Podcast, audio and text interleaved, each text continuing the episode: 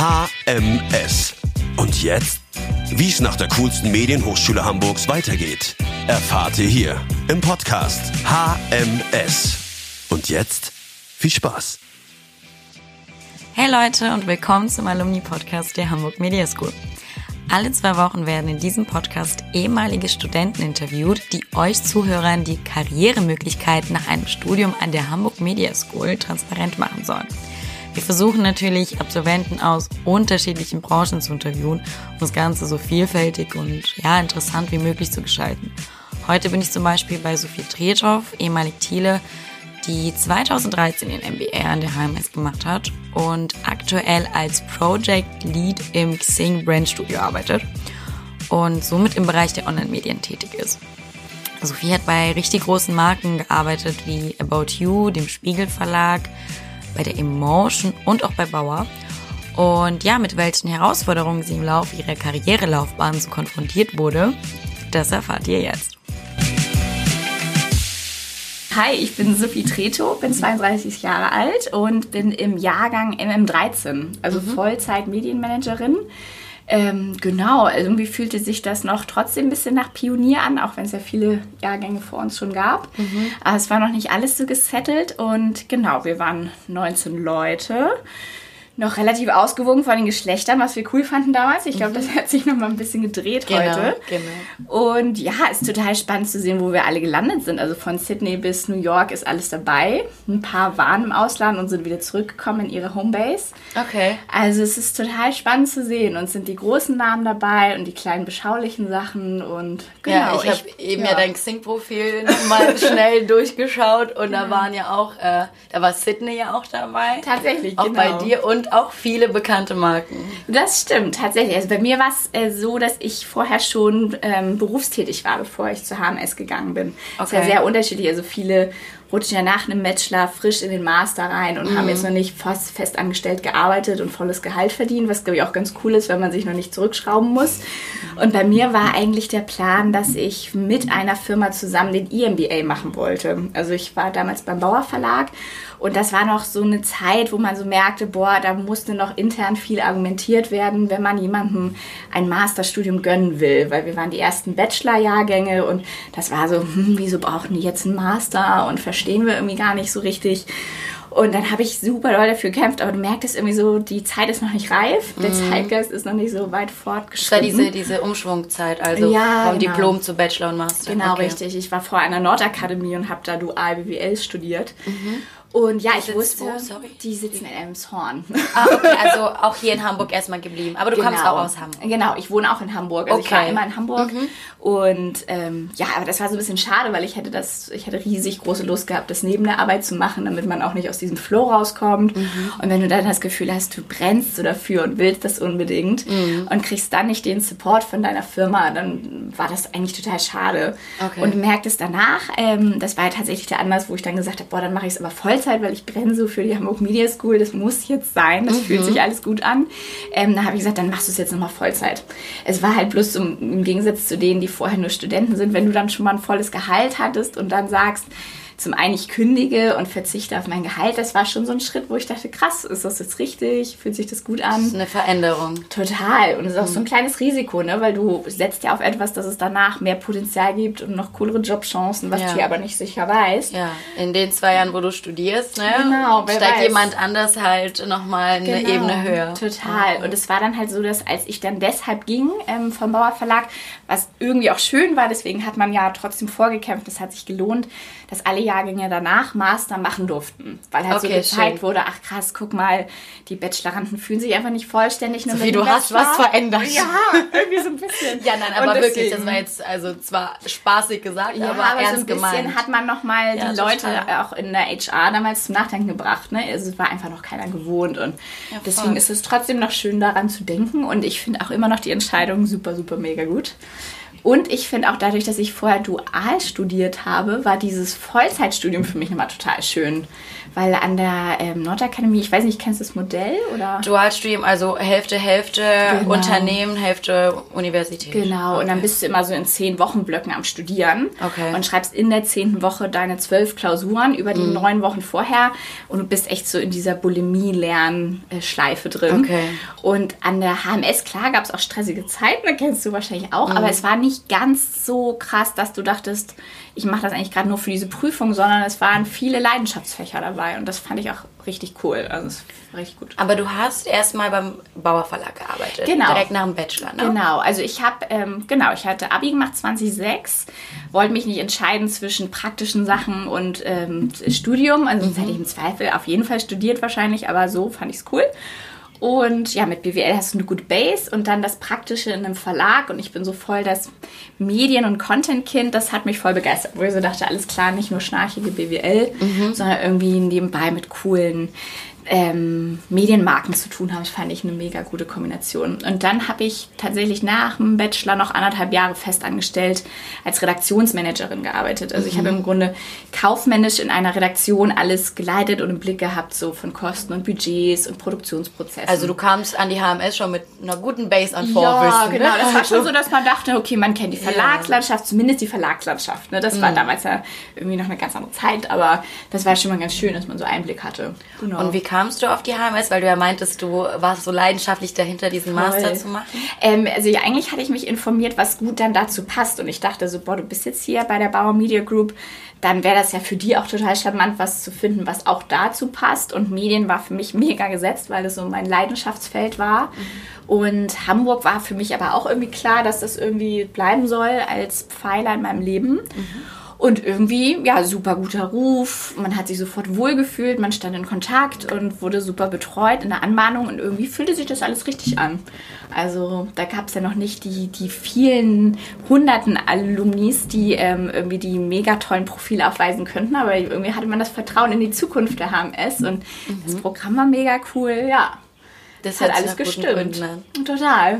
Voll. Und ähm, in der Zeit jetzt an der HMS, mhm was konntest du alles für dich mitnehmen? Mhm. Wenn du mhm. jetzt, keine Ahnung, an drei Begriffe denken müsstest oder drei Dinge, die dir immer noch im Alltag helfen, im Berufsalltag ja, helfen. Drei Dinge. Also da würde ich mal kurz so als Stichwort, die ich gleich erkläre, rausschießen.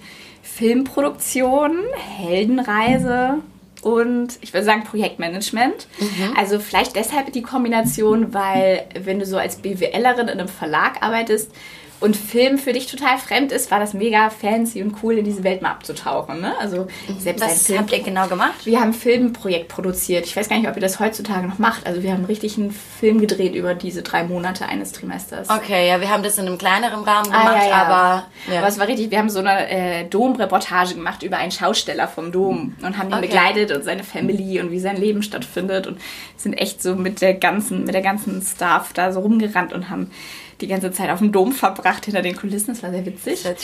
Und äh, ja, dann hatten wir dieses Fach Heldenreise, wo wir Film, ähm, Filmspannungsbögen analysiert haben.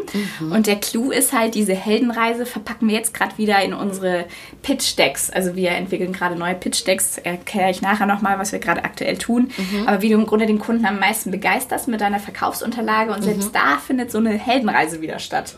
Also wie Kannst du das kurz erklären? Heldenreise? Ja, Heldenreise Reise ist im Grunde, also wenn äh, der Hauptdarsteller in einem Film durchläuft häufig in einem ähnlichen Spannungsbogen seine persönliche Geschichte.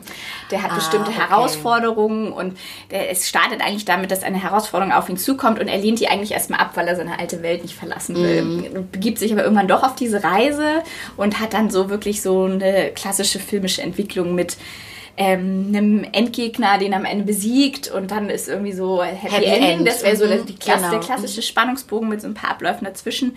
Und so ein paar Elemente daraus kannst du tatsächlich auch, wenn du ein Foliendeck erstellst, ähm, auch wieder aufgreifen. Und das war total witzig, weil mich das gerade wirklich aktuell auch beschäftigt. Und ich muss sagen, Frau Meier ist natürlich der absolute Knaller. Also wirklich, die hat uns ähm, gequält und hat auch zu Konflikten äh, im Team uns gebracht, weil wir uns so da miteinander auseinandersetzen mussten. Aber das es gab alles sehr einfach, bekannt vor. Ja, es gab einfach keine bessere Schule, ne? Ja, ja. Das ist schon, also welche Skills sie uns beigebracht hat und wie sie uns persönlich dadurch auch weitergebracht hat, schon richtig, richtig gut. Also das ist häufig das Fach, wenn man so gefragt wird, ja, was sind die Skills, die du am meisten jetzt wieder benutzt, sind es diese klassischen Dinge, ne? Sachen vordenken, Aufgabenpakete verteilen, auf eine gute Kommunikation im Team achten. Also das ist niemals äh, außer, ich sag mal, nicht trendy, sondern das ist immer zeitgemäß Ja, so. ja.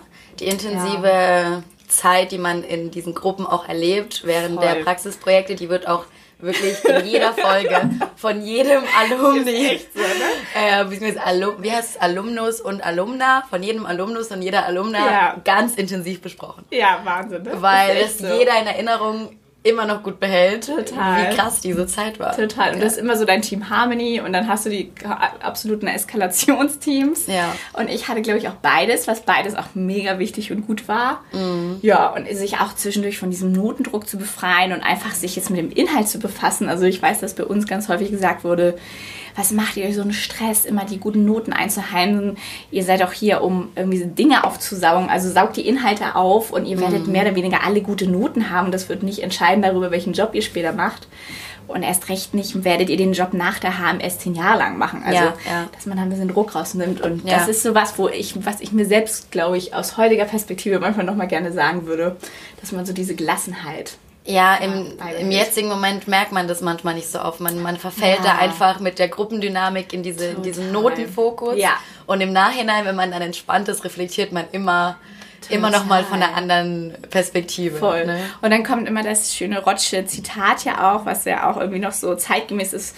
Ich glaube, er hat das damals immer auf das Studium bezogen, aber das kannst du ja auch auf Karriere oder dein gesamtes Leben beziehen, dass es nicht um Sprint geht, sondern um Marathon. Ne? Also, dass du wirklich langfristig gesund und erfolgreich und authentisch sein willst und dass du nicht irgendwie schnell äh, einen coolen Erfolg erzielst und dann flacht es ab, Ja. sondern du musst ja dein Leben langfristig ausbauen und dass man das auch in Karriere denkt, finde ich mega wichtig. Und auch, dass der eigene persönliche Weg im Fokus steht. Nicht total. immer in Bezug auf andere Wege, sondern Mega. in seinem Tempo und Total. mit seiner Entwicklung mitgehen. Was glaubst du, wie uncool ich war, dass ich so die Printliebhaberin war? Also, weil ich liebte einfach Magazine und Print Mhm. und das war immer so Online-Marketing-Rockstars und wir waren ja damals noch in der großen Freiheit. Ne? Also wir haben damals das Catering gemacht ähm, für Philipp und sein Team in der großen Freiheit. Also ich glaube, das war das zweite, dritte Mal oder so. Ne?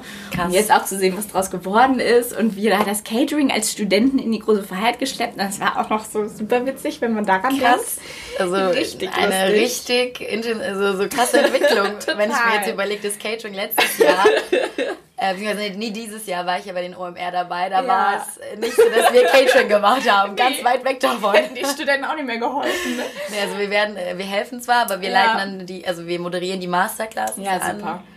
Aber ähm, das Catering, das würden wir ja gar nicht packen mit 20 Leuten genau. bei dem Umfang. Total. Krass. Nee, und das ist ganz schön zu sehen. Und Ja. das war einfach noch so ein bisschen anderer Flow. Aber wie gesagt, so dieses Thema, was ist trendy und was Mhm. liebst du wirklich und was ist deine Leidenschaft? Ich glaube, dass du einfach dir nicht den Druck hingibst, was ist gerade trendy, sondern du musst ganz doll nach innen schauen, was berührt mich von Herzen und was ist so. Was mache ich gerne? Ja, was mache ich gerne? Wo weil du wirst nie in mehr? etwas gut sein, nur weil andere dir sagen, das musst du aber mögen und darin musst du jetzt smart sein. Das wird auf Dauer, habe ich das Gefühl, nicht funktionieren. Das ist ganz wichtig, aber ich glaube, dass auch jeder Einzelne erstmal, wie soll ich sagen, sich selbst auf die Probe stellen Ja, muss und total. erstmal Erfahrung sammeln muss und auch vielleicht eben Dinge tun, von denen er ausgeht, Ja. dass sie richtig sind, Auf ohne auf Fall. sich zu hören, um dann zu merken, okay, ich kann das nicht. Einfach um Krass. diesen Widerstand mal zu spüren und zu Total. merken, okay, ich glaube, Genau. es wird Zeit, auf mich zu hören. Total. Und Ja. ich glaube auch, um dann wertschätzen zu wissen, ähm, wie es ist, wenn man dann wirklich den total guten Fit hat. Ja. Also wenn du äh, irgendwie durch Zufall, es gibt, gab ja auch einige bei uns, die tatsächlich noch in der Firma arbeiten seit der HMS, ne, bis Mhm. heute, was irgendwie auch auf eine Art und Weise total toll ist, weil die das Glück hatten, sich von Anfang an wohlzufühlen. Ähm, bei mir war das so, wenn ich ein paar schwierige Stationen gar nicht gehabt hätte, wüsste ich gar nicht wertzuschätzen, was man jetzt zum Beispiel Total. bei Xing, bei der New Work SE hat. Und daran glaube ich auch ganz fest. Also das ist auch mega wichtig. Ja, aber dazu gehört ja auch ganz viel Mut. Total. Also Mut auch zu sagen, es gefällt mir nicht, ja. also ändere ich es. Total. Weil ich glaube, dass viele Menschen das Problem haben, das beobachte ich zumindest in meinem ja. persönlichen Umfeld auch, dass es denen irgendwo nicht gefällt, aber es ganz lange dauert ja. und ganz langer Leidensweg erstmal Total. mitgenommen werden muss, mhm. bis man sagt, okay, ich mache jetzt was dafür. Voll. Ich ändere es jetzt einfach. Total. Ist mir jetzt auch egal, welche Konsequenzen das in erster Linie für andere hat oder für mich Komplett. hat. Äh, ich möchte es einfach nicht mehr. Total. Und dann ja. hast du immer dieses klassische, alle sagen in deinem Umfeld, du musst aber die zwei Jahre voll machen, immer diese magischen zwei mhm. Jahre, wo ich auch mal so denke, A, wo habt ihr das denn her? Und B, was ist, wenn nicht? Also wenn ich das nicht mache, ähm, ja. so interessiert auch niemand. Ja.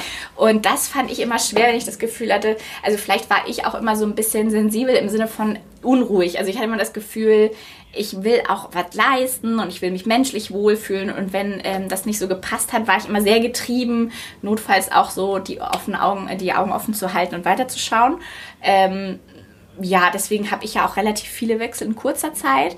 Aber ich finde genau das, was du sagst, dieses Zutrauen in einen selbst, dass du selber dein Timing am besten kennst, ja. selber am besten weißt, wo du dich wohlfühlst und ob noch mehr geht oder was auch immer. Ja, auch diese Unruhe, von der du sprichst. Man hat einfach ja. bestimmte Erwartungen, wie ein Total. Arbeitsplatz zu sein hat. Und ich finde, davon Voll. nicht abzuweichen, ist ja, gut. Komplett. Weil im Endeffekt musst du nach Hause gehen und dich wohlfühlen Total. mit dem Tag, den du gelebt hast. Voll. Total. Also deswegen. Und jeder hat ja so seine Trigger und ich glaube, manche haben eher so den Start Status-Trigger, andere haben eher den Trigger Lernkurve, andere vielleicht irgendwie in kürzester Zeit das schnellste Gehalt und oder auch Sicherheit oder was auch immer, einen genau. sicheren Arbeitsplatz und damit Voll. hat sich erstmal hat genau. ja manchmal auch andere private Bedürfnisse, Total. die man da irgendwie noch berücksichtigen muss. Voll und bei mir war es glaube ich immer so Lernkurve, dass ich immer das Gefühl hatte, boah, wenn ich das Gefühl habe, ich bleibe gerade stehen und ich kriege nicht mehr den Input weiterzukommen, dann mm. gehen bei mir so alle Alarmsignale an. Also dann okay. habe ich das Gefühl, krass, dass die Station, das taugt jetzt nicht mehr, ich muss weiter, weil ich will immer Input, Input, Input. Aber du hast dann ja, ja erstmal Vollzeit studiert und hattest genau keinen Werkstudentenjob oder warst du eine von denen, die nochmal zusätzlich gearbeitet ich haben? Ich durfte als Stipendiatin bei Gruner sein. Also ah, okay. ich habe quasi nebenbei für Gruner gearbeitet und habe ähm, sowohl, jetzt muss ich gerade überlegen, das Praktikum als auch meine Masterthesis bei Gruner gemacht. Okay, und was, also ich was war, hast du da genau gemacht?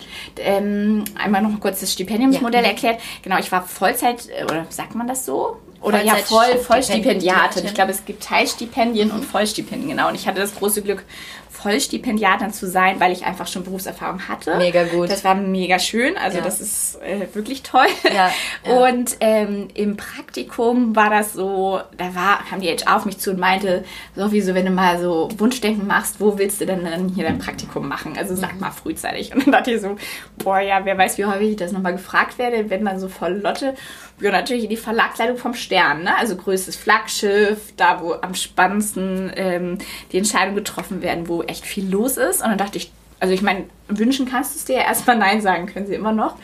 Und dann hat das tatsächlich geklappt. Das war ziemlich cool. Das hört sich auch ziemlich und cool an. Das war aber ganz witzig, weil die Verlagsleitung nicht ganz gewohnt war, dass die jetzt einen Praktikanten da haben, weil sie das noch nie hatten. Und das hast du dann halt auch ein bisschen gemerkt. Ne? Also wenn dann quasi deine dir zugeteilte Führungskraft es nicht ganz gewohnt ist, einen Praktikanten jetzt auf einmal zu betreuen, ist es natürlich auch immer so ein bisschen witzig, weil mhm. du in mhm. Runden sitzt, wo du merkst, ja, hier saß sonst jetzt nicht so ein Nachwuchstalent wie ich mit einem Mang. Die sind alle jetzt ein bisschen überfordert mit mir, wissen gar nicht, was sie sollen. Mhm. Aber natürlich war es eine total coole Phase. Also das war richtig, richtig spannend da war ganz viel los und äh, um die Marke Stern ist da ganz, ganz viel passiert. Das war super aufregend. Das war Jahr 2000.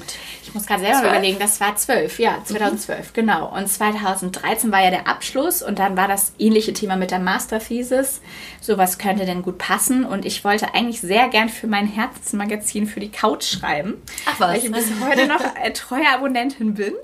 Äh, tatsächlich ein Werbung. Abo habe. Wie uncool? Nein, sehr Nein, cool. Sehr cool. Ja, ich meine, wenn du es magst. Genau, voll. Ja, so cool. Und dann war das aber das Thema, boah, was, was fregeln wir uns da für ein Thema zurecht, was irgendwie genug Gehalt hat, um da eine wissenschaftliche Arbeit drüber zu schreiben. Mhm. Das war alles nicht so easy. Und ähm, dann bahnte sich bei Chefkoch gerade ein neues Thema an und dann wurde gesagt, da geht gerade einiges, sonst sprich doch mal mit dem Bereich, vielleicht passt das ja. Und letzten Endes, jetzt kann man es im Rückblick ja ganz offen erzählen, entstand da gerade ähm, das Chefkoch-Magazin mhm. und diese Entwicklung einer Markendiversifizierung aus Online in Print gab es eigentlich so noch nie, weil es gibt Printmarken, wo du dann irgendeine Website machst, aber diese Reihenfolge genau ja. war irgendwie total interessant und dann dachte ich so, mhm. ja cool, so Markenmanagement Management finde ich eh sehr spannend mhm. und dann auf Medienmarken bezogen und das war irgendwie total cool. Und dann habe ich im Grunde, ich kriege den Titel nicht mehr zusammen, aber Erfolgsfaktoren für diesen Markentransfer hergeleitet und untersucht und aus dem Digital genau in den Print und wie man Marken eben in, in andere Medienkanäle überträgt und was was da den Prozess begünstigt und das hört sich gut an. Habe mit Verlagsleitung und Anzeigen, Vertrieb und allen Stakeholdern, die involviert waren, damals zu Interviews geführt und ähm, Robert Franken, den ich auch nochmal highlighten möchte, äh, damals kennengelernt. Also ein sehr inspirierender Typ bis heute noch. Genau, und das war, ja, genau. Mhm. Und das war ein super super tolles Projekt Projekt und dann weiß ich noch, dann hat man danach ähm, vorgetanzt, seine äh, Abschlussarbeit. Also ich mhm. hatte die eingereicht und habe die in eine Präse gekippt und dann auch da die wichtigen Leute einmal zu abgeholt. Und dann war das so, ja, Safi, was machst du jetzt? Ja, also ich würde dir total empfehlen, dass du jetzt noch eine Doktorarbeit schreibst. Und ich dachte so, oh mein Gott, das ist ja das allerletzte, was ich jetzt machen möchte. Du dachtest, ich möchte ich arbeiten. ja, ich möchte Vollzeit. hier arbeiten bei euch. Und ich dachte so, nee, also Doktorarbeit geht gar nicht, nachdem ja. du eine Masterarbeit geschrieben hast. Ich weiß nicht, ist auch Typsache, ne? Ja. Aber für mich war das so, nee, du willst jetzt ja ranrauschen und so, ne? Du willst mitwirken. Beim Leben dabei sein. Ja. Und genau, und dann war halt so die Phase, dass man dachte, krass, jetzt bist du Stipendiate von Kruna, jetzt muss das ja losgehen bei Kruna. Und ehrlich gesagt hat es mit einem Job einfach nicht zu der Zeit geklappt, weil die sich gerade so hart umstrukturiert haben aus den alten Verlagsbereichen in diese Communities of Interests mhm. und aus Verlagsleitern wurden diese Publisher, also so eine ganz neue Verlagsstruktur unter Julia Jekel. Und es war natürlich auch eine total coole Zeit Julia Jägel dabei zuzusehen, wie sie diesen Verlag ummodelt. Aber es hieß dann immer, boah, Sophie, es kämpfen gerade alle um ihre Plätze hier im System. Melde dich noch mal ein paar Monaten, aber wir können jetzt gerade nicht zwischendurch was eben für dich finden. Das wird noch ein bisschen dauern. Und ich dachte so, hey, ich muss ja meine Miete bezahlen. Ihr seid ja lustig, dass ich mhm. jetzt einfach ein paar Monate warten soll. Das geht halt nicht. Ja. Und dann habe ich überlegt, welche Medienmarken, äh, die in Hamburg ehrlicherweise auch sitzen, würden mich noch voll begeistern. Jetzt überlege ich gerade, was kenne ich noch aus deinem Profil? Jetzt kam die Emotion. Ja, genau. dann kam so die kleine Feministin mit durch. Ja, ich wollte gerade sagen, so, einer meiner Traumarbeitgeber, wenn dann Emotion. Ja, und dann dachte ich so, hä, mega spannendes Projekt. Und habe auf die Website geguckt und war natürlich nichts ausgeschrieben, ne? weil das ist ja ein unfassbar kleiner Verlag, also sehr überschaubar für die Manpower, die sie da haben, leisten die wahnsinnig viel. Aber dann habe ich einfach wirklich gelernt, was es heißt, Initiativbewerbungen auch mal zu verschicken. Also auch so an ein paar Firmen, die mhm. einfach charmant sind für einen selbst. Also nur als auch nur eine große Empfehlung. Das muss nicht immer auf eine klassische Stelle so sein. Einfach mal. Und genau, von fünf Initiativbewerbungen, die ich verschickt habe, war ich bei dreien zum Gespräch eingeladen worden danach, obwohl es keine offenen Stellen gab zu der ja, Zeit. Ja, weil du Motivation und Interesse genau, mitgebracht hast. Und genau. das ist manchmal sogar wichtiger, Total. als wenn eine Stelle frei ist. Voll. Weil, und das war echt so diese Leidenschaft und macht ja auch nicht dümmer, jemandem mal zuzuhören, der einfach interessiert und begeistert ist. Natürlich. Und genau, und dann war ich da und habe mit Kascha Mulwolf und Anke Rippert gesprochen und dann haben wir im Grunde einen Job so ein bisschen auch hingemauschelt, der irgendwie passt, also der gerade auch für die äh, wichtig war, da was voranzubringen. Jetzt will ich alles wissen. Genau. Und das Jetzt will ich alles gut. wissen. ja, und okay, das war letzten Endes in der crossmedialen Vermarktung, also schon im Verkauf von Mediaplätzen, sage ich jetzt mal, mhm. aber wirklich auf allen Kanälen, die uns zur Verfügung standen. Und das meint ähm, natürlich Print, Print, online, aber auch Eventvermarktung. Also wir haben im Grunde alle Initiativen, nenne ich sie mal, die wir thematisch gedacht haben, im Heft als Basis, online verlängert, aber häufig auch mit Events flankiert und haben uns dann echt charmante Konzepte für die Chanels, Rituals, aber auch Banken dieser Welt ausgedacht, wie man das charmant mit dem Female Empowerment Gedanken spinnen kann und verzahnen kann. Und das war halt cool, weil man so dachte, Du musst dich jedes Mal in den Kunden neu hineinversetzen. Du musst jeden Kanal verstehen können.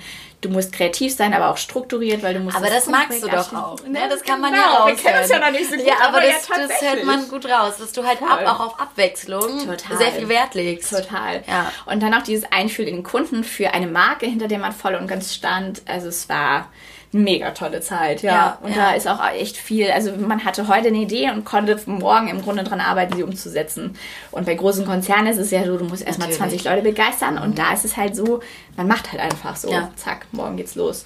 Und das war, muss ich sagen, rückblickend für eine erste Stelle, aber eigentlich gerade mega. Also diese Freiheit, keine langen Kommunikationswege, sofort umsetzen, genau. auch Dinge einfach ausprobieren zu können. Total. Ja, also und, komplett ja, mitgestaltet voll. eigentlich. Und ja. ganz nah dran sein und Nee, das war mega, auch auf allen Kanälen dann Bescheid zu wissen, ne? weil sonst mhm. bist du ein Online-Spezialist oder ein Event-Spezialist oder Print und. Also da wurdest du erstmal so zum Generalist. Ja, genau. Ja, und das würde ich sagen, den Anspruch habe ich bis heute, dass ich nicht zu spitz werde in meinem Know-how, weil man irgendwie das Gefühl hat, man will sich vieles offen halten und ähm, ich glaube, so ein Typ bin ich, dass ich niemals der absolute Spezialist auf einer Nische bin. Mhm. Das ist so gerade aktuell so meine Einschätzung, ne? sondern dass man sich den großen Horizont bewahren will und ja, ja, um die Zusammenhänge zu erkennen. Ne? Das ist halt auch ganz wichtig. Voll. Das ist mir immer aufgefallen, dass ich bin auch ein ähnlicher Typ wie du. Ja. Also ich mag es auch lieber generalistisch unterwegs ja, zu sein, ja, genau. weil ich auch irgendwann merke, wie es Klick macht und sich da die, die Zusammenhänge also einstellen. Ne? Total. Ja. Und das, ja, das ist einfach abwechslungsreich und schön. Und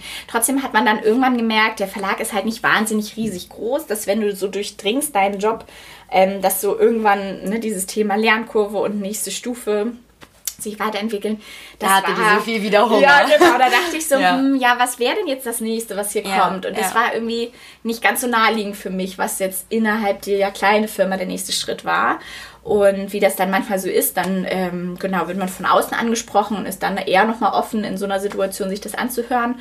Und war dann. Jetzt kommt im, die nächste Marke. Genau, war dann im Jahreszeitenverlag, der mhm. ja heute äh, etwas kleiner geworden ist und sehr ähm, auf Luxusmarken ähm, spezialisiert ist, also noch etwas nischiger, als er damals war. Damals gehörten aber noch diese großen Frauentitel dazu, so Petra für sie und echte so Flaggschiffe. Ah, okay, okay. Und ähm, im Grunde war das dann, konnte man einiges adaptieren, was man vorher gelernt hatte, aber auch ziemlich viel Neues ergreifen. Ich weiß ehrlich gesagt auch gar nicht mehr, wie mein Titel war. Ich würde sagen, Heute wäre das so, äh, BizDev war die Richtung, so BizDev Manager. Also es war im Grunde ein bisschen sowas wie Innovationsmanagement. Wir wollen neue Formate entwickeln, also neue Sonderhefte, eine Eventreihe. So Business Development. Genau, auch, Business mhm. Development war es im Grunde. Und dann aber an der Verlagsleitung auch ganz nah dran. Das heißt, wenn wir gesagt haben, wir machen jetzt ein junges Reiseheft, weil Merian ist ja so eine bekannte Reisemarke, wir wollen das auf die junge Zielgruppe übertragen, mach mal Workshops mit den Redakteuren und entwickelt mal ein Konzept. Und das waren halt so super geile Themen, die man auf dem Tisch hatte, weil man hat junge Zielgruppen in allen Marken gedacht und man konnte aber auch das adaptieren, was man vorher gelernt hatte, äh, auf den Frauenmarken. Und das war auch eine sehr coole Zeit, obwohl sich schon so ein bisschen anbahnte. In der Verlagswelt werden die sehr, sehr ähm, kleinen ähm, Verlage es auch schwer haben. Ne? Also ich glaube, wenn du dann wieder ganz, ganz spitz bist, dann ist das mhm. auch wieder gut. Deswegen haben sie es ja total klug gemacht, dass der Jahreszeitenverlag jetzt ganz, ganz Premium sich positioniert hat. Aber damals war es nicht riesig, aber auch nicht wahnsinnig nischig und spitz. Und ähm, das war in einer krassen Entwicklung gerade. Also in so einer Selbstfindungsphase. Total. Okay. Die haben sich ganz doll neu erfinden müssen zu der Zeit. Mhm. Und ähm, dann ist das vielleicht auch irgendwie, jetzt spule ich tatsächlich so ein bisschen im Schnelldurchlauf, aber irgendwann so ein Punkt, wo man denkt, boah, wer weiß, wie lange es den Verlag so noch gibt, wie du ihn mhm. gerade kennst. Ist ja auch ähm, in Ordnung, so zu denken, also genau. ist ja genau. menschlich. Und dann ähm, war man irgendwann wieder so ein bisschen offener und hat so geschaut, ja, was der nächste Schritt sein könnte, genau. Spiegel. Spiegel, tatsächlich. Ich habe hab gut gestalkt. Wahnsinn, dass du alles noch im Kopf hast. Nee, und dann war wieder so dieser Generalisten-Input in mir, dass ich so dachte, wie cool ist es, wenn du erstmal den Fächer noch breit hast. Also zwar bis jetzt nur Verlage, mhm. aber ehrlich gesagt, so Projektmanagement gut zu beherrschen, ist dann auch wieder was, was du adaptieren könntest auf verschiedene Unternehmen. Und genau, beim Spiegel war das wirklich wahnsinnig breit und ähm, ja, von Produktentwicklungsthemen über ähm, ich sag mal so Prozessthemen, wo auf Effizienz geachtet werden musste oder teilweise sogar auch mal ein Bereich abgebaut werden musste. Und du warst im Grunde dann der Sparringspartner für die Bereichsleiter. Also wenn ein Bereichsleiter dann merkte, auf diesem Thema fehlt mir jetzt so ein bisschen Werkzeug, Tools und jemand, der den Überblick über das Thema behält, das kriege ich mhm. jetzt nicht mal so eben hin im operativen Geschäft, saßen wir im Projektmanagement und haben quasi die Teams dann befähigt. Und da waren tatsächlich so die spannendsten Sachen, wo ähm, irgendwas entstehen konnte und wo Wachstum zu generieren war, aber eben auch mal so ein Thema wie, ehrlich gesagt, müssen wir das jetzt auslagern an einen externen Dienstleister und müssen jetzt so den Bereichsleiter und das Team auf der Reise mitnehmen. Okay. Und äh, da bestimmte Themen zu moderieren und den Prozess im Blick zu behalten. Ähm, genau, das war sehr toolbasiert und aber auch sehr auch agil sehr und interaktiv. Ja, und agil weiß ich gar nicht, ob man da das Wort schon so. Also ich glaube, es bahnte sich an. Okay. Der Spiegel damals, was heißt damals, aber zu der Zeit war noch nicht so zu vergleichen mit dem, was sich heute, heute. getan hat. Also ich glaube, das, die haben sich in super kurzer Zeit extrem entwickelt, aber es kam immer auf. Ne? Also in den Tech-Teams war das schon gesetzt und in allen anderen, in der Produktentwicklung kam das gerade so durch, dass man gemerkt hat, okay, ähm, Print, digital muss mehr zusammenrücken, wir müssen ganzheitlicher und agiler denken. Genau, aber auf jeden Fall eine Stelle, auf der man richtig, richtig viel gelernt hat. Also das war. Da war die Lernkurve. Turbo. Genau, das war auf Turbo. Turbo, genau. Ja, okay. Und ich glaube, jetzt muss ich mal so ein bisschen überlegen, wie alt ich da war. War ich Ende 20, 29 oder so. Mhm. Genau. Und dann war irgendwann wieder so ein Punkt, ähm, dass tatsächlich ich das Glück hatte, dass wieder von außen was auf mich zukam. Und das war so in der Zeit. Sophie, du bist, du bist äh, gewollt. Du bist, du bist gewollt von, von außen. Ja, also manchmal muss man das Schicksal so ein bisschen dann in die Hand nehmen. Hart begehrt. So, ah, ja, also ich würde auch gar Ja, aber auch zu Recht, nicht, ne? Also, ja, aber so natürlich. rückblickend wüsste ich gar nicht, ähm, also ich glaube, jetzt gerade bin ich so gesettelt, selbst wenn gerade auf mich Angebote kämen, hätte ich gerade gar keinen Bock drauf. So gerade bin ich in der Phase, das gar nicht irgendwie mich das triggern würde. Alles. Total. Mhm. Kommen wir gleich noch zu, warum. Aber in der Phase war das so, boah, da wurde mir das erstmal eine Führungsaufgabe so ähm, angeboten. Mhm. So, oder ich da ins Spiel gebracht. Und ich dachte so, boah, das ist ja so weit weg, da werden sich so viele Leute bewerben, die das schon Jahre zuvor gemacht haben. Du schmeißt dich mal rein für die Lernkurve in den Prozess, aber häufig ist es ja auch so, vielleicht kennst du das auch in Prozessen, wo man besonders entspannt ist weil man denkt, mein Gott, das wird auf gar keinen Fall ja, dann irgendwas. Dann und das habe ich auch meinen Freundinnen gesagt, meine so, oh, ich will auch gar nicht drüber reden, weil also das ist so abwegig. Mhm. Und irgendwie kam dann doch das Angebot und der Witz war halt, ähm, ich habe dann das, also es ging um eine, ähm, um eine Lead-Position bei About You, um eine Bereichs- oder Teamleitung. Mhm. Und ich habe dann tatsächlich auch erst das Angebot abgelehnt, weil aus diesen Gründen, du brauchst jetzt mal Konstanz in deinem Lebenslauf und du willst doch jetzt mal ankommen und das muss doch jetzt mal was auf Dauer sein. Und ja, dann wurde nochmal sehr gekämpft um mich. Und dann war das so krass, wenn jemand so persönlich sich dafür einsetzt, dass mm. du in dieser Firma anfängst. Fängst, ähm, das macht dann ja schon viel mit einem. Und Natürlich. ich bin auf jeden Fall jemand, der aus diesem persönlichen Kontakt mit seiner Führungskraft ganz viel draus zieht oder für den das besonders wichtig war. Ja, also ich meine, sie signalisiert so. schon Wertschätzung schon im Vorfeld. Genau, und, dann denkst du so, cool, das ist eine coole Ausgangslage. Ja, auf und jeden Fall. wenn die dich so wollen und die meinen, dass es auch so gut passt, also dann ist ja echt, dann muss das doch ziemlich cool werden. Und genau, dann war nach meiner ersten Absage des Angebots war es dann so, oh Mann, ja, scheiße, es klingt einfach zu gut und dieses klassische Thema, Jetzt noch Frauen einmal. auch haben. Ja. Ne? Also so dieses erstmal, ich traue ja. mir das nicht zu und ich mach's nicht. Nein, nein, und das nein, war nein, für nein, mich auch so ein Punkt, wo ich dachte, nein, du machst das jetzt aus Prinzip. Wo ist die Feministin in dir? Ja, genau. Die Feministin in dir musste rauskommen. Ich genau, mach das jetzt. Aus Prinzip, auch ja. wenn du scheiterst oder irgendwas du nicht kannst, du lernst es dann ja. Egal, ja. Alle Zeichen haben ja auch dafür gesprochen. Total. Und äh, genau. Und dann ist man, habe ich mich da reingeschmissen bei About You. Was wir lernen, Beharrlichkeit zahlt sich auf allen Seiten aus.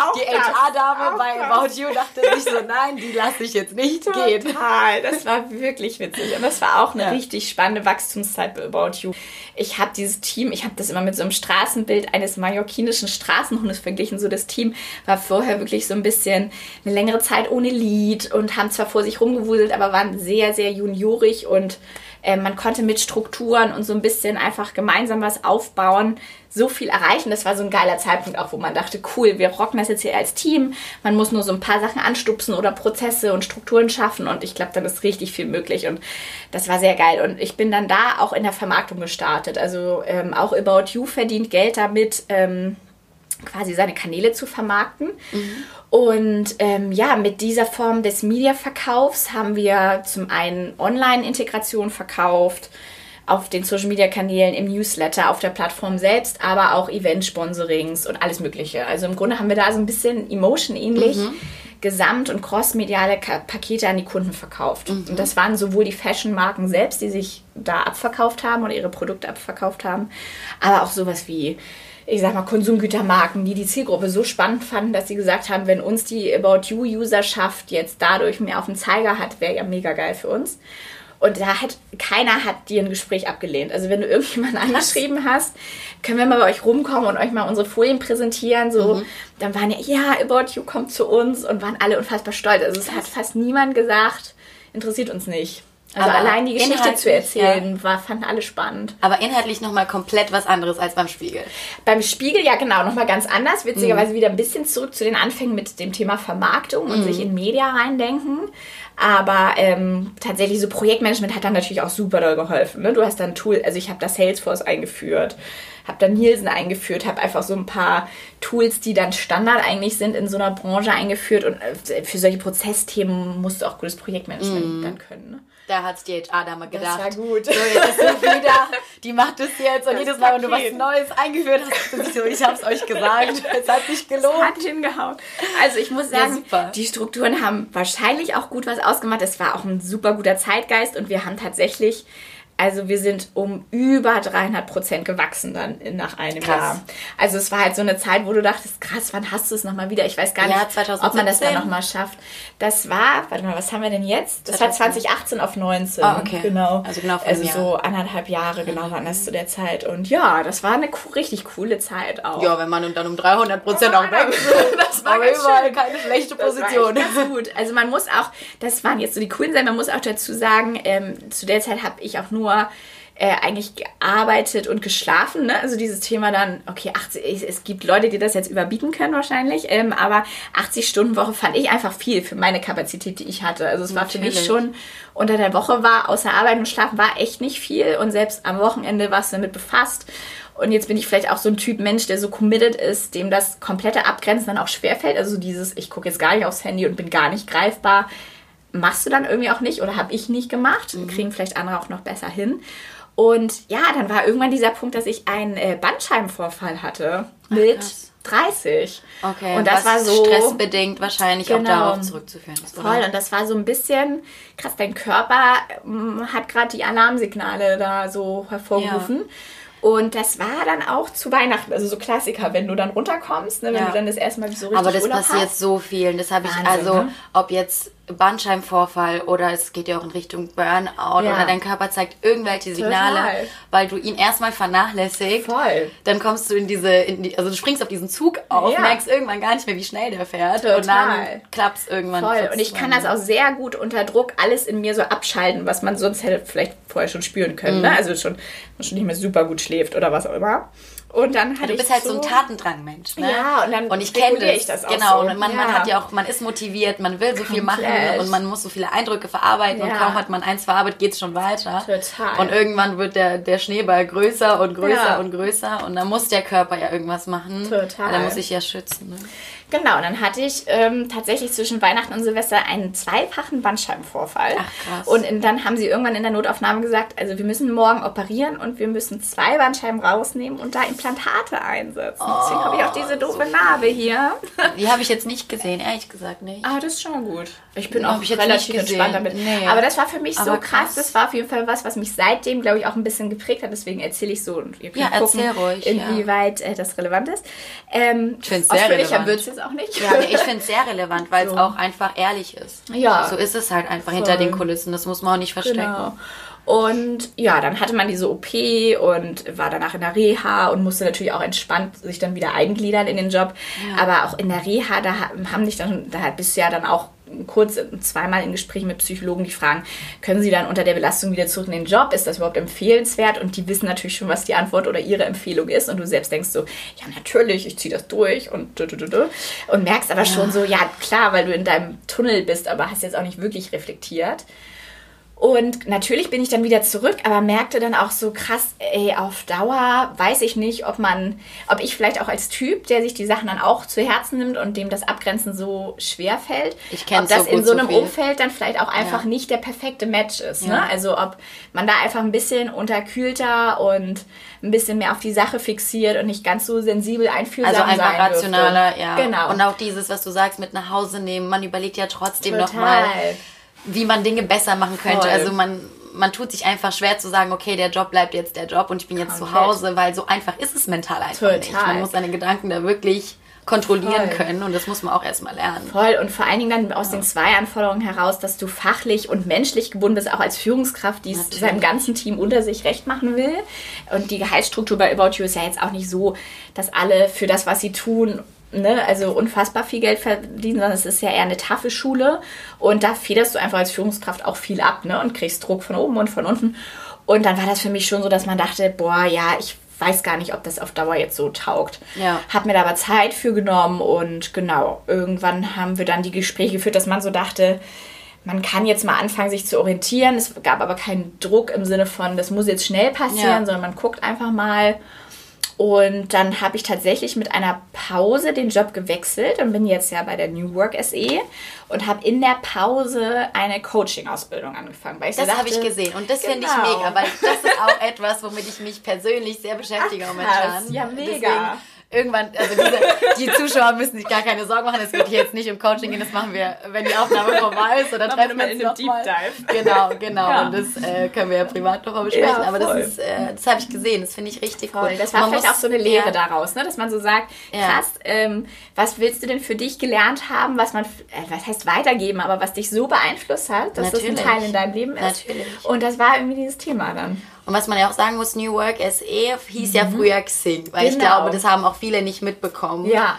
Also die jetzt nicht gerade überall in Mediennachrichten immer aktuell Voll. informiert Und man sind. muss auch nochmal so ein bisschen sortieren im Sinne von, Xing gibt es natürlich weiterhin, aber es ist so ein bisschen wie mit Alphabet und Google. Man hat einfach über Xing, was ja nur eine Marke ist unter unserem Riesendach von Marken, ähm, einfach ein Konzerndach gezogen, was einen anderen Namen hat, damit die Marken, die es auch noch gibt, Honeypot, Prescreen, Kununu, darunter gleichwertig genauso Platz haben. Also okay. Xing wird zwar immer der Platzhirsch sein und das, wofür man uns am besten kennt, aber es ist eben auch nur eine Marke Marke in unserem Kosmos. Mhm. Und deswegen hat man sich gesagt, wir brauchen irgendwas Neutrales drüber, was die anderen Marken umfassen kann. Genau, so. deswegen New Work. Und jetzt und sind wir bei heute ja, angekommen. Hallo. hallo. So, und wie sieht's heute aus? Genau, und dann war das so tatsächlich, dass ich auch lange geguckt habe, krass, was sind denn für dich nochmal so Arbeitgeber, die auch in Frage kommen, ne? Weil mhm. ich finde auch, man hat dann auch so eine Anforderung, dass man denkt, man will in Hamburg, also dieses klassische wie bei der Wohnungssuche, du hast erstmal so einen Anforderungskatalog und guckst mhm. dann mal, wie doll du den zurückschrauben musst. Und was ist irgendwie Sinn erfüllt, was ist mit Wachstum und irgendwie New Media und was hat so eine Message, hinter der du stehen kannst, mit Sitz in Hamburg und wo sind deine Skills gefragt. Und irgendwann war dann eine Stelle ausgeschrieben, die relativ saleslastig klang wo ich sagte, wenn die so saleslastig ist, dann muss man auch nochmal gucken, aber der Rest klang halt mega. Mhm. Und im Gespräch selbst stellte sich halt raus, wir sind in so einer frühen Stage dieses, ähm, dieser Unternehmung, die wir da gerade aufbauen, erzähle ich gleich, ähm, dass im Grunde nicht nur Sales gefragt ist, sondern auch wieder Projektmanagement und Business Development und ein Produkt aufbauen oder ein Service, das alles durchdenken und ähm, ja, erstmal so ein bisschen so eine Gründungsphase, dass ich dachte, das ist dann wiederum richtig geil, weil Sales kann immer ein Bestandteil sein in meinem Job, aber ich bin jetzt nicht der klassische Saley, der den ganzen Tag nur Akquise machen wollen mm. würde. Und dann dachte ich, boah, das Paket klingt aber ziemlich cool, das Gesamtpaket. Und dann war es tatsächlich so, dadurch, dass ich ja eh in der Off-Phase war, ähm, wo ich schnell verfügbar war, weil ich mir eine Auszeit genommen hatte, äh, dass ich zwischen äh, Bewerbung abgeschickt und erst im Arbeitstag lagen 16 Tage. Okay. Also es ging so richtig, mhm. richtig schnell und hatte mit meinem aktuellen Chef auch so vom ersten Termin an den perfekten Match und wir waren so in einem Flow, als würden wir uns schon Jahre kennen und haben uns so hochgepitcht. Eine, eine Wellenlänge. Es war okay, einfach mega und es war auch sehr wichtig Thema, auch für dich. Ne? Total. Mhm. Grüne Wiese, so Obacht, so viel, aber viel grüne Wiese und ich dachte so, hä, wie geil. Also für mich hat das ja gar nicht abgestreckt, sondern ich dachte so, umso geiler. Mhm. Und ähm, ja, wir gründen im Grunde gerade immer noch, wir sind noch in der Gründungsphase, würde ich sagen, eine Employer Branding Agentur. Mhm. Also eine Agentur, die Firmen in dem Prozess berät, wie sie sich selbst ihre Arbeitgeber Marke aufbauen und nach draußen schmücken und kommunizieren. Nicht nur nach draußen, sondern auch nach drinnen, denn die muss ja erstmal nach innen gelebt werden, okay. bevor man sie nach außen darstellt. Und so ein Branding-Prozess ähm, ja, hat aber sehr spezielle Merkmale, wie man den angeht, ähm, wenn man eine Arbeitgebermarke zum ersten Mal entwickelt, wenn man sich vorher noch nie Gedanken darum gemacht hat. Da steckt nämlich auch ganz viel Kultur des Arbeitgebers drin und sich Ja, das muss verstehen. ja alles in, im Marketing da noch mit aufgenommen werden. Total. Und so, wir sind sehr auf diesen weichen Faktoren. Also wie fühlt es sich an, bei diesem Arbeitgeber zu arbeiten? Was sind die Werte? Da kommen die Emotionen Kann ich wieder. oder nicht genau. Ja, ja. Und dann dachte ich auch so, ey, wie geil ist das gerade, ja. dass sich auch alles fügt aus Coaching und vorher Kommunikation verstanden, Medien verstanden. Und irgendwie fügt sich das gerade ja, alles. Der Kreis schließt ja, sich so ein bisschen. Total. Ja. Also alles und kam zum richtigen Zeitpunkt. Total. Und auch wenn es in dem, also wenn ich meine, das bei About You alles super anstrengend war und dann ja. auch eben diese Auszeit kam, trotzdem hat es dich zu dem heutigen Zeitpunkt Total. hingeführt, Mega. wo du super happy bist. Total. Und das ist auch wirklich, ähm, ja, jetzt weiß man auch wieder zu schätzen, in einem Umfeld zu arbeiten, wo die Leute menschlich ehrlich an dir interessiert sind, eine hohe Qualität von Führung herrscht und eine unfassbar moderne Führung. Also wir haben auch so viele moderne Tools für Feedback und was auch immer. Das also New Work im Hammer. wahrsten Sinne. Ja, ja, wirklich. Ja. Also jeden Freitag, nur so als Beispiel, nimmt zum Beispiel unser Vorstand ja Stellung zu den wichtigsten geboteten Themen. Das kann sein, letzte Woche waren zu wenig Bananen okay. im Obstkorb oder wo bleibt unser Weihnachtsgeld, aber es sind auch strategische Themen und jeden Freitag bezieht der Vorstand zu den, ich sage jetzt mal kurz zusammengefasst zur Methodik, Top 10 Trending Topics ähm, mhm. Stellung. Und das ist sehr community-lastig. Halt ja, ja, total. Und dann werden ja. international alle Standorte miteinander verbunden über Kamera Ach, und sitzen in diesem Vorstandsmeeting am Freitag. Ach, ja. ich habe mir das jetzt irgendwie in Deutschland Nee, aber Valencia, Porto, Wien, alle sind dabei Ach, wow. und alle sind live diese Stunde am Freitag mit dem Vorstand, sage ich jetzt mal, in einem Raum und hören sich an, welches Statement er bringt. Große Community. Und das ist halt richtig, du fühlst dich einfach ehrlich abgeholt und nah dran und das ist richtig, richtig cool. Ja, dass ja. du auch, also dass man dir auch zuhört. Ne? Total. Ne? So, jeder hat, jeder bekommt eine Stimme, die irgendwo auch Anklang findet. Total.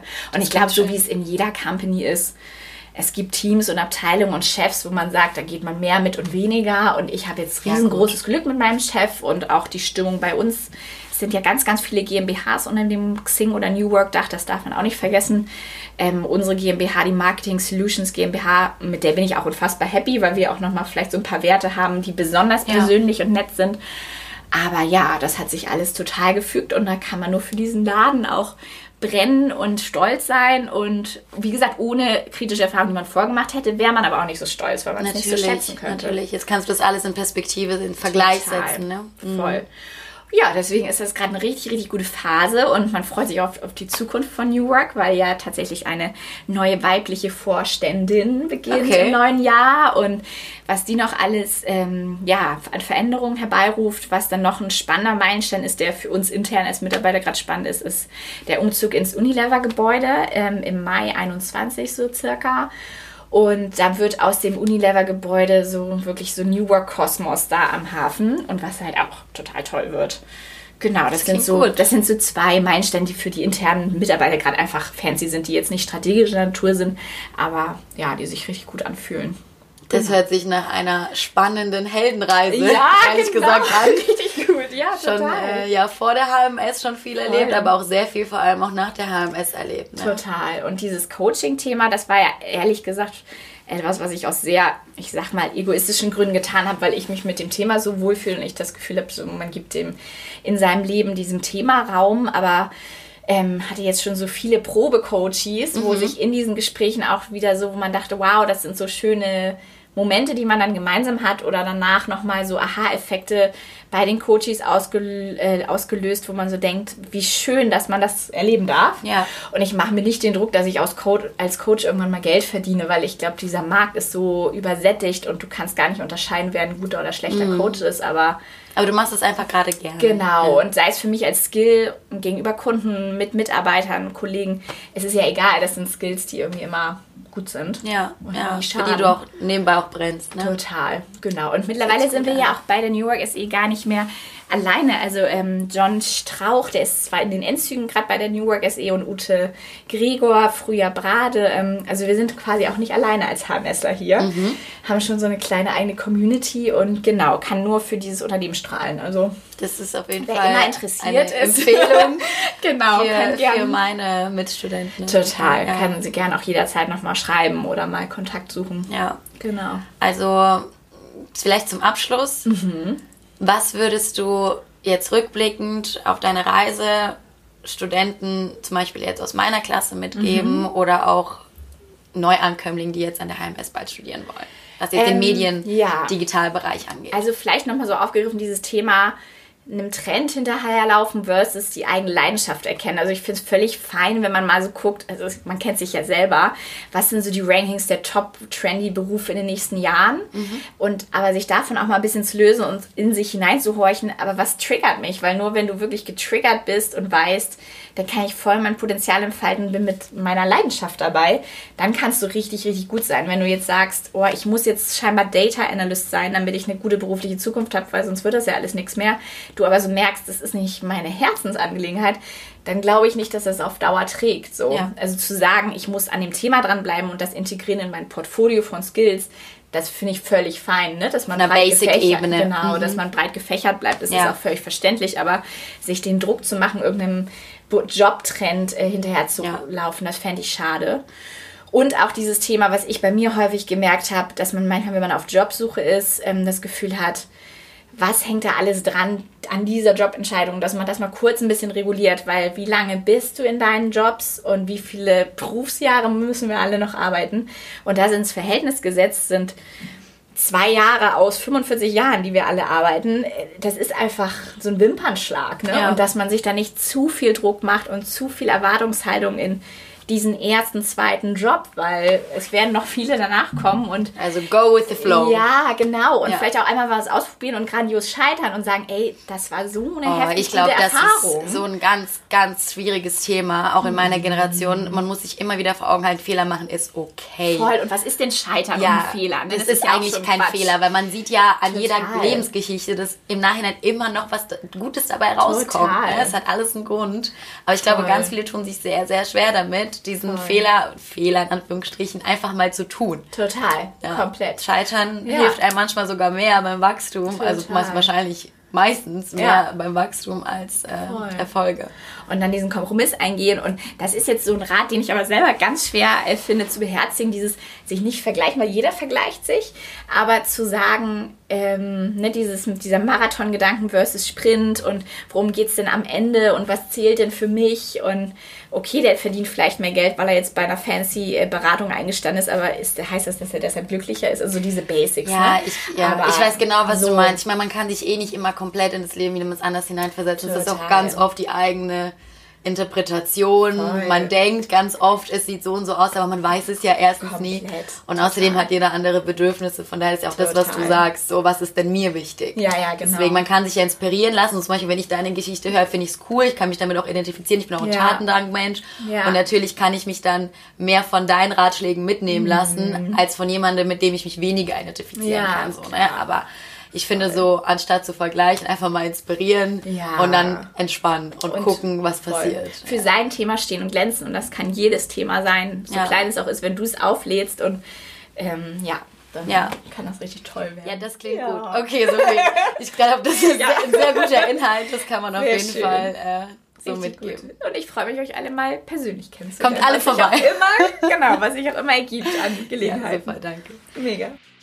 Ja, Leute, das war Sophie. Und ja, ziemlich spannend fand ich äh, das Gespräch. Und ich hoffe, ihr auch. Und ja, dass ihr das nächste Mal auch wieder einschaltet. Bis dann.